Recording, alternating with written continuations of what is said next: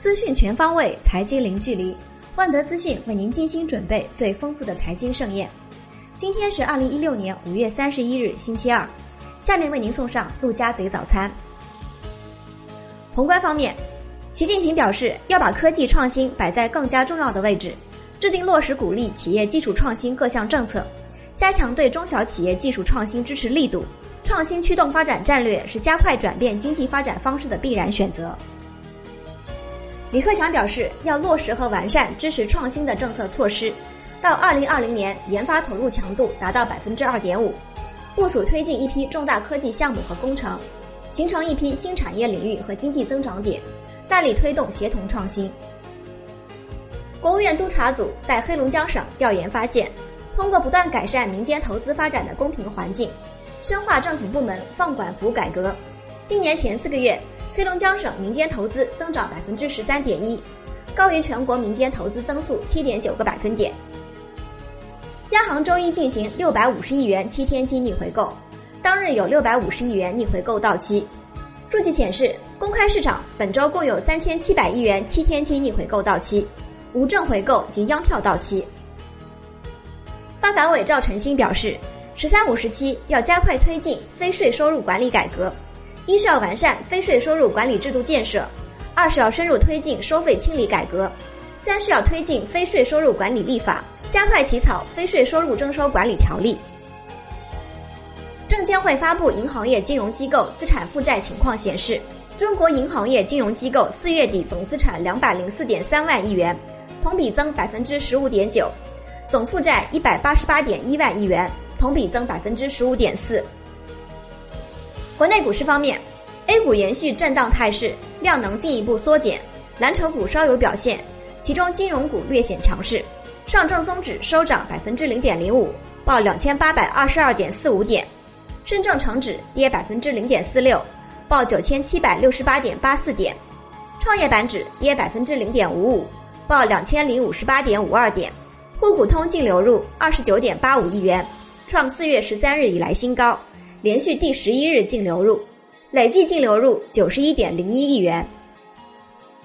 证监会副主席李超表示，将从把握市场进入制度、完善合格投资者制度、完善风险监测体系、加强事中事后监管、探索分级分类监管等五方面，着力构建符合我国私募基金特点的适度和有效的监管和自律体系。上交所发布上市公司信息披露暂缓与豁免业务指引。取消信息披露暂缓豁免业务的事前申请制度，改由信息披露义务人根据标准自行审慎判断。交易所对此实行事中事后监管，业务指引将自六月十日起开始施行。A 股两融余额下降，创二零一四年十一月二十七日以来新低，连续八个交易日处在八千三百亿元下方。截至五月二十七日，沪深两市融资融券余额报八千两百二十四点零八亿元。较前一交易日减少三十二点六八亿元。恒指低开高走，全日在高位小幅震荡，至尾盘涨幅缩窄，恒指收涨百分之零点二六，报两万零六百二十九点三九点。港股通净流入十三点六九亿元，连续第二十六个交易日净流入，累计净流入两百七十六点七四亿元。万达商业发布公告称，拟以每股五十二点八港元邀约收购万达商业全部已发行的 H 股股份，邀约的总代价将为三百四十五亿港元。待 H 股邀约成为无条件后，万达商业将申请撤回 H 股与香港联交所的上市地位。行业方面，商务部等部门围绕服务贸易发展在酝酿一系列新的政策，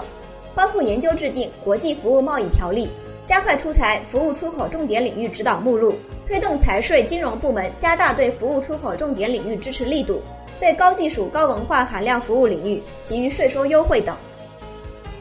发改委发布，一至四月全国铁路完成货运量十点五亿吨，同比下降百分之七点九，降幅比一至三月收窄百分之一点一。一至四月累计进口煤炭六千七百二十五万吨，同比下降百分之二点五，出口三百三十万吨，增长百分之一百六十一点四。一至四月，全国煤炭产量十点一亿吨，同比下降百分之六点八。铁路煤炭发运六点二亿吨，同比下降百分之十点四。南京楼市上周共计认购商品房三千四百七十八套，成交四千三百七十九套，环比分别增百分之十二点三和百分之四十九点四。楼市库存进一步下降，已经回到七年前的水平，仅够市场消化两个月。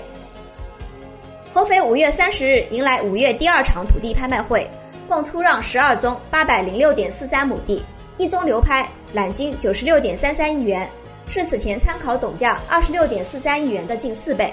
多块土地溢价率超三倍。上海市银行同业工会表示，早前六家被处罚的房产中介机构已基本完成整改。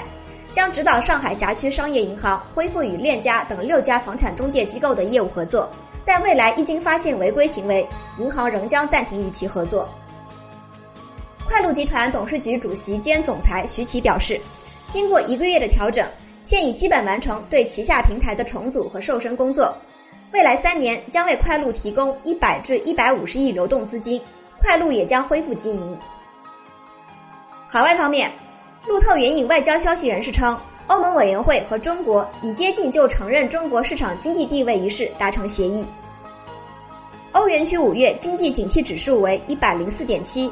略高于预期的一百零四点四，前值由一百零三点九修正为一百零四。五月消费者信心指数中值负七，符合预期，前值负九点三。国际股市方面。滴滴回应网传文件称，错误百出，编造痕迹明显，并非滴滴公司所有，未授权任何机构或个人以投资滴滴的名义对公众进行融资。此前有媒体曝光了一份滴滴出行的融资文件，称滴滴此次境内外共募集七千两百万美元，预计将于二零一八年启动在美国上市。